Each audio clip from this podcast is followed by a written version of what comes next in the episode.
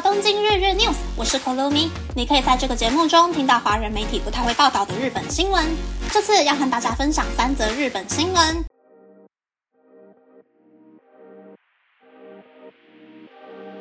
第一则新闻是。正社员薪资待遇输给非正社员一大截。根据厚生劳动省今年四月的薪资是日币二十八万五千一百七十六元，比去年增加了百分之一，但消费者物价指数则是上涨了百分之四点一，所以实质上的薪资下降了百分之三。实质薪资连续十三个月下降，凸显出加薪无法赶上物价的事实。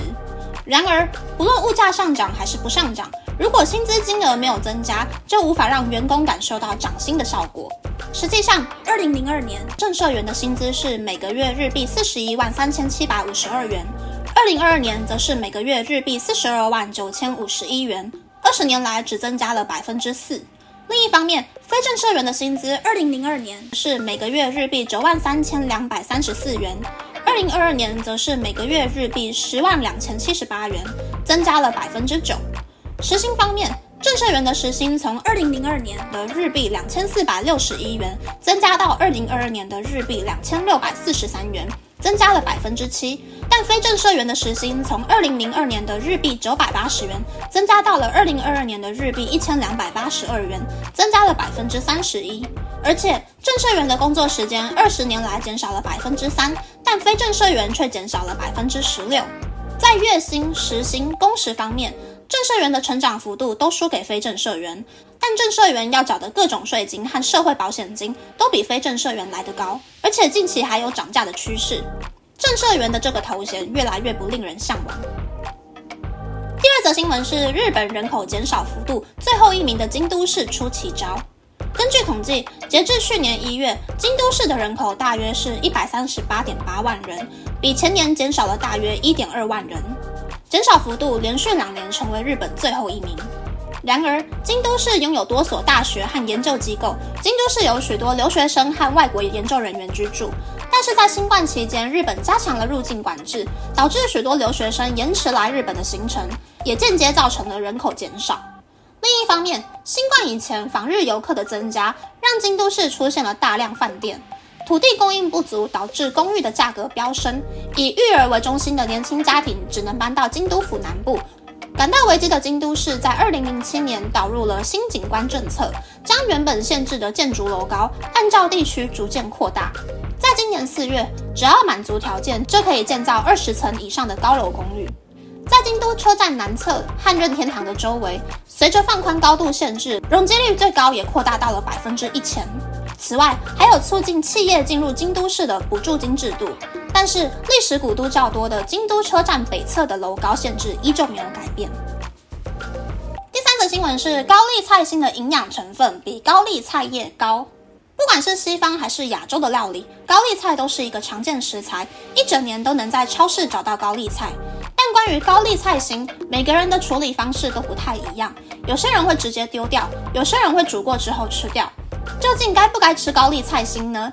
营养师按百合会为大家解答。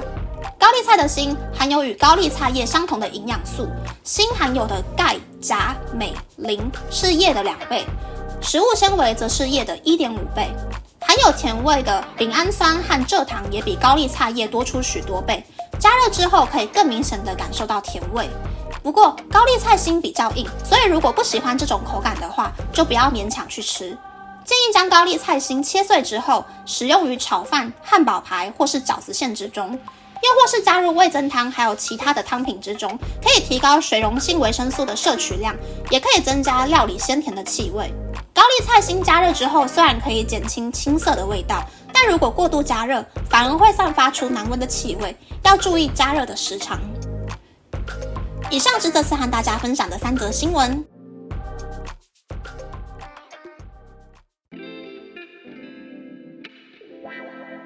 第一则新闻是正社员输惨的新闻。正社员真的是哦，越当越火大哎。虽然不用做杂事，但是工作方面好像什么都要做，什么责任都要扛。非正社员的话就不太需要扛责任，但可以尽全力做好自己想做的分内的工作，还不用加班。好几年前我就有发现这个问题了，所以我就想要往专门职非正社员的方向去发展。外国人因为签证的问题，基本上只能够当正社员。所以我个人的小目标就是拿到日本的永住权，当个非正社员，到自由度比较高的公司上班。第二则新闻是京都市出奇招的新闻。日本现在除了东京、大阪，其他地区的人口基本上都是在外流的。如果京都的这个增加可居住房屋、吸引人口进来的方法成功的话，其他的地方也可以跟着一起学习。不过，京都市的生活机能好，然后又适合居住的地方其实没有很多。除了车站还有三条四条之外，其他地方要么就是交通不便，不然就是没有超市跟连锁餐厅。能不能够吸引到人这一点呢？我是还抱持着怀疑的看法。第三则新闻是高丽菜心很棒的新闻。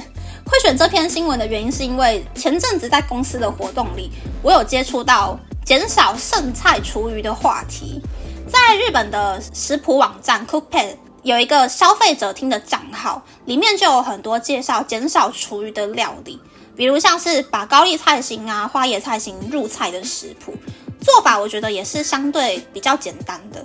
我会在 Instagram 里面放链接，有兴趣的朋友可以去看看哟。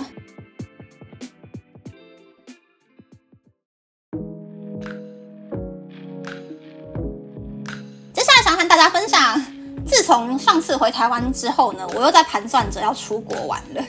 其实原本疫情之前就安排好，我从东京出发，然后家人从台湾出发，我们一起去釜山玩，机票跟饭店都已经订好了，但就是只能够退掉。所以我现在又在盘算，嗯，什么时候要再去韩国玩呢？我会直接选择韩国的原因是因为韩国坐飞机很方便，机票也比较便宜。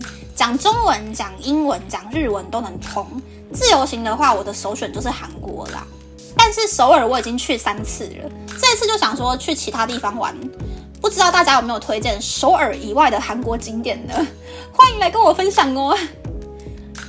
那那么这次的分享就到这边，不知道大家喜不喜欢这样的节目呢？欢迎大家留言和我分享你的想法。喜欢这个节目的朋友，可以在 Apple、Spotify、Google、s o n KKBox、My Music、First Story、Mixer Box 等 Podcast 平台和 YouTube 订阅《东京日日 News》，或是在 s o n 想要赞助这个节目，然后追踪《东京日日 News》的 Instagram 看今天的延伸内容哦。拜拜。